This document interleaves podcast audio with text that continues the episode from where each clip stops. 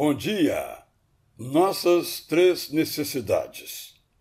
Nossas necessidades essenciais podem ser reunidas em torno de três termos: pão, paz e palavra.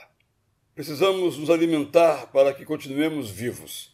Sem alimento, não ficamos em pé. Se não comermos, morreremos. Bebês, temos que ser alimentados antes que saibamos fazê-lo com as nossas próprias mãos.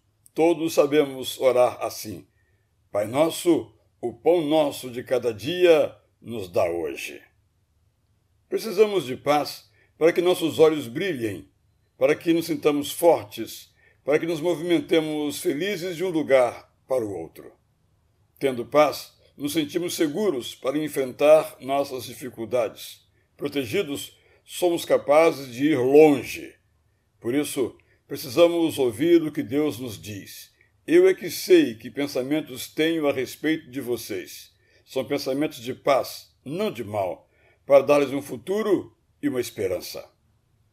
Precisamos de palavras que dizemos para nos comunicar, que pronunciamos para nos entendermos a nós mesmos, que balbuciamos para pedir, que escrevemos para encher de cores a vida, que falamos para dar formas aos sentimentos e às coisas como maçãs de ouro em bandejas de prata, assim é a palavra dita a seu tempo.